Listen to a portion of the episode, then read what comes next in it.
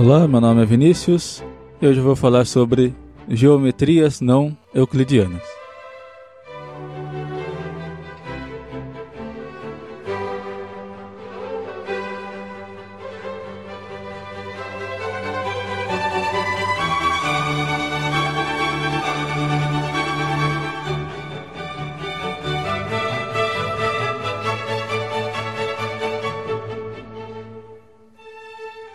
Muito bem.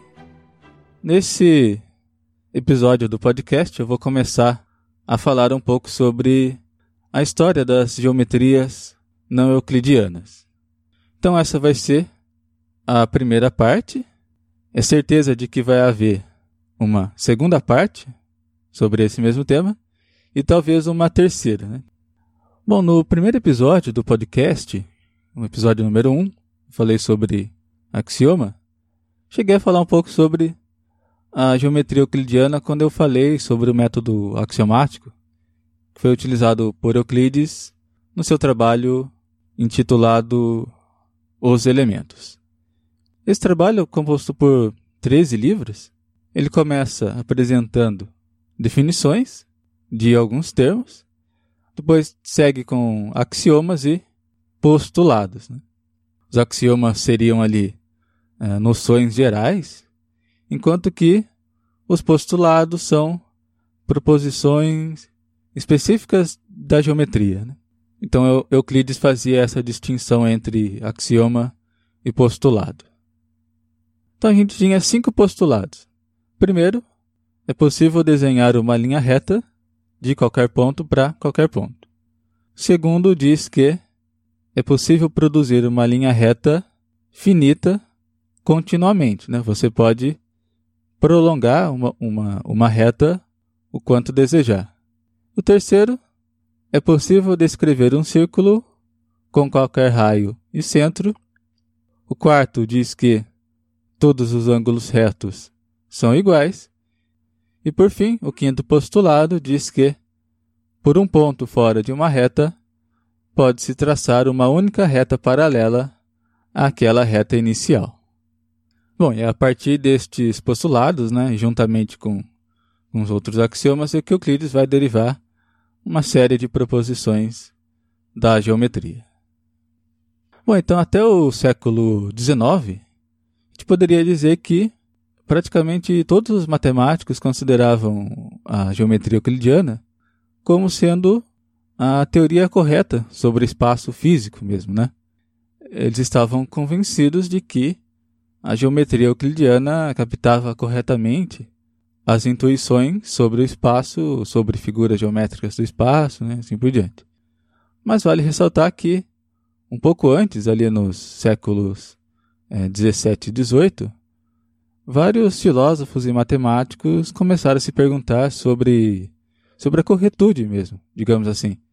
Não somente das leis físicas, mas também das próprias leis matemáticas. Como que a gente poderia estar certo de que é, os fatos gerados por essas teorias são é, verdadeiros. Né? Ou, ou, como podemos ter certeza, em particular, de que a geometria euclidiana se aplica ou fornece corretamente a nossa intuição do espaço. É, ou seja, então, até esse momento, tudo convergia para que aceitássemos que a geometria euclidiana era única e necessária. Isso vai de 300 a.C., lá da época de Euclides até o início do século XIX. Bom, agora, apesar dessa quase certeza absoluta sobre a geometria euclidiana, tinha uma coisa que ainda incomodava, que era o, o quinto postulado, né, o postulado das paralelas.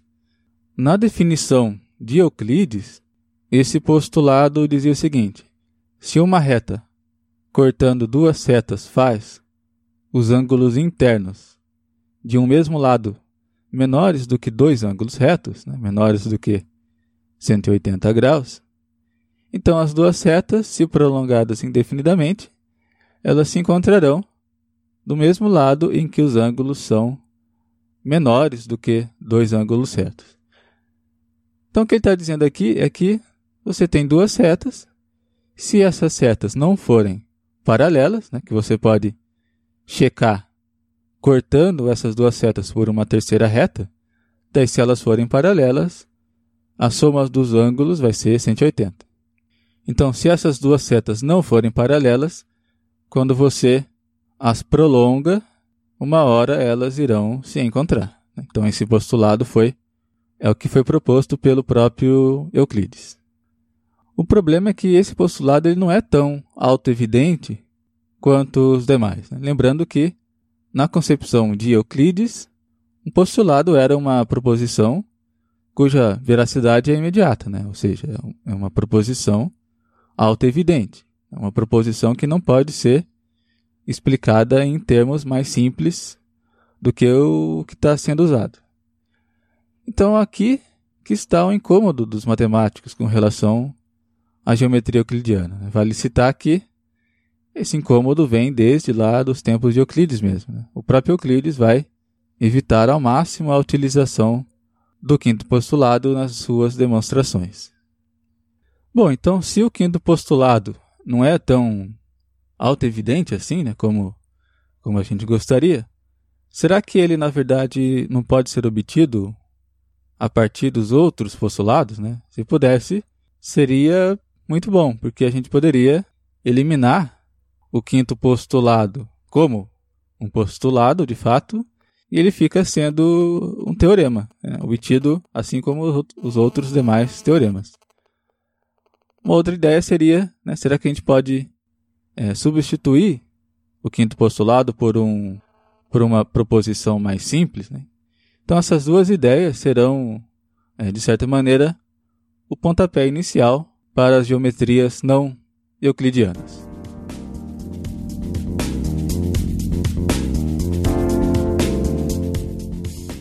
Daí vários matemáticos tentarão é, realizar abordagens ao, ao quinto postulado nessas direções.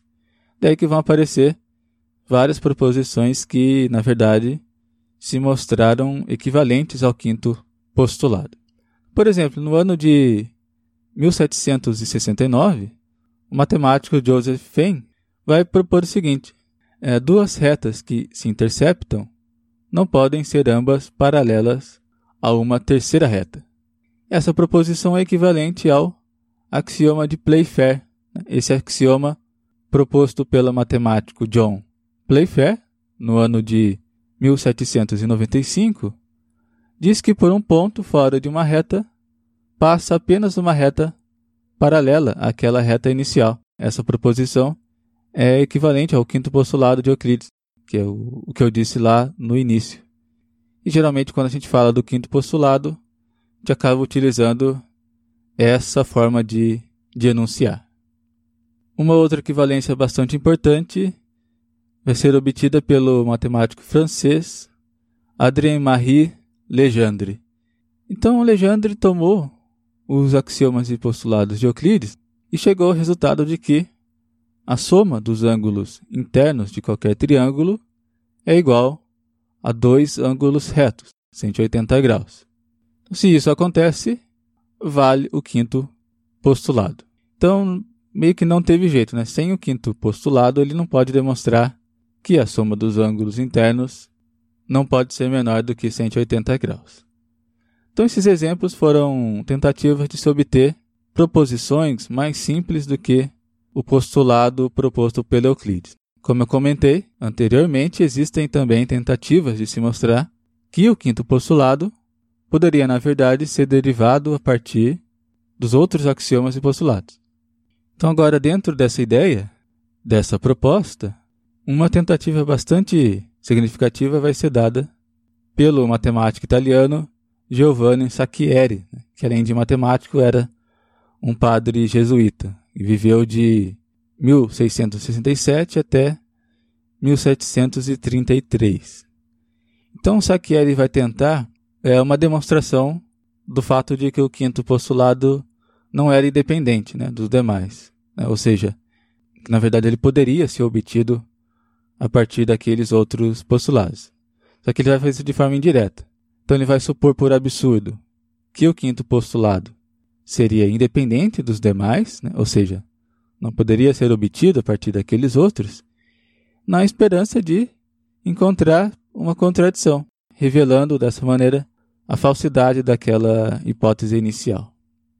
Então veja, supor que o quinto postulado é independente significa supor que é possível que aqueles outros quatro postulados sejam verdadeiros, mas o quinto falso. Né? Então foi isso que ele supôs. Então imagine um retângulo, observe ali os dois ângulos superiores. Então ele tem três hipóteses. Ou esses ângulos são retos, ou eles são obtusos, ou finalmente eles são agudos. Agora, se vale o quinto postulado, então os ângulos devem ser ângulos retos. Né? Mas só que a hipótese inicial do Sacchieri era que o quinto postulado era falso. Então, a gente abandona essa opção.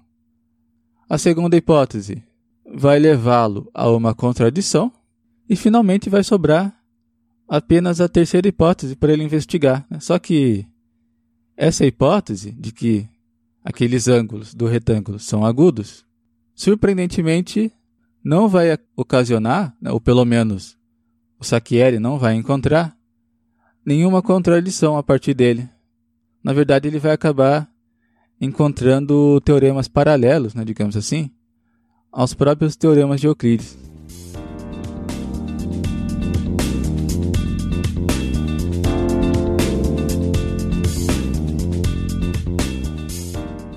Muito bem, para finalizar essa primeira parte, eu vou citar as ideias de três outros matemáticos.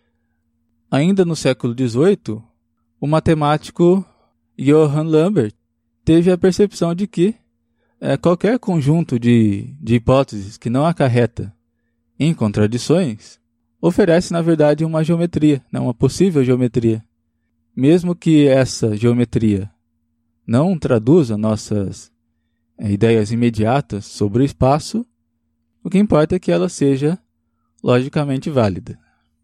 E avançando um pouco para o século XIX, a gente tem um trabalho, por exemplo, do alemão Ferdinand Schweikart, que no ano de 1818 ele vai enviar para o Gauss, né, um matemático bastante conhecido, vai enviar uma carta na qual ele distingue duas geometrias, uma geometria euclidiana e uma geometria baseada na hipótese de que a soma dos ângulos internos de um triângulo não é 180 graus. Né? Então, ele vai enviar essa questão para o Gauss, possivelmente para saber o que, que o Gauss achava dessa ideia.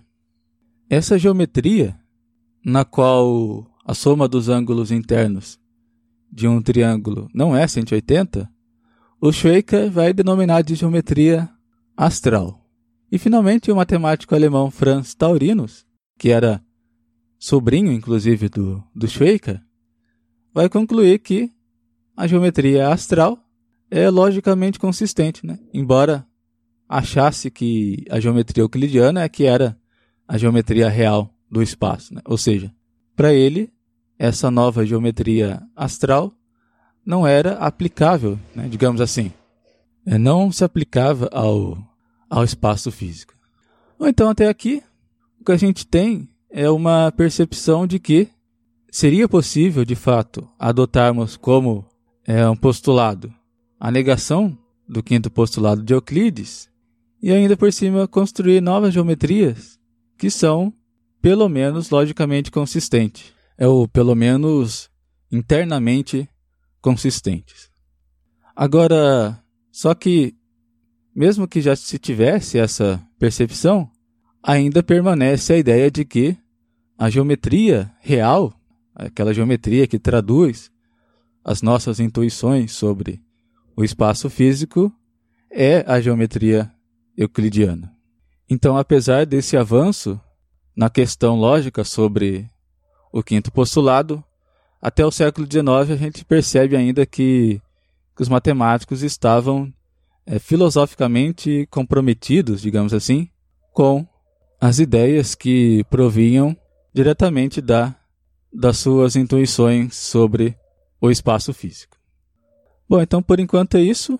No próximo episódio eu vou continuar falando um pouco sobre esse assunto, para citar, é claro, um trio de matemáticos que vai ficar bastante conhecido nessa questão das geometrias não euclidianas, que é o Gauss, o Lobachevsky e o Bolyai. Eu acho que é assim que fala o nome dele, um matemático húngaro, Janusz Bolyai. Então, muito obrigado por você ouvir o podcast e até o próximo episódio.